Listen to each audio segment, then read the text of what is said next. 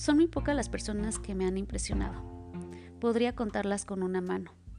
Los que me conocen saben que no me impresiona el carro en el que te mueves, la casa donde vives, la ropa y accesorios que usas, el dinero que ganas. Nada de eso. Cuando veo mis ojos en los tuyos y a través de ellos siento como cada pelito de mi piel se pone chinito al sentir tu energía, ver tu alma y darme cuenta que no eres ni la mitad de lo que tú crees que eres.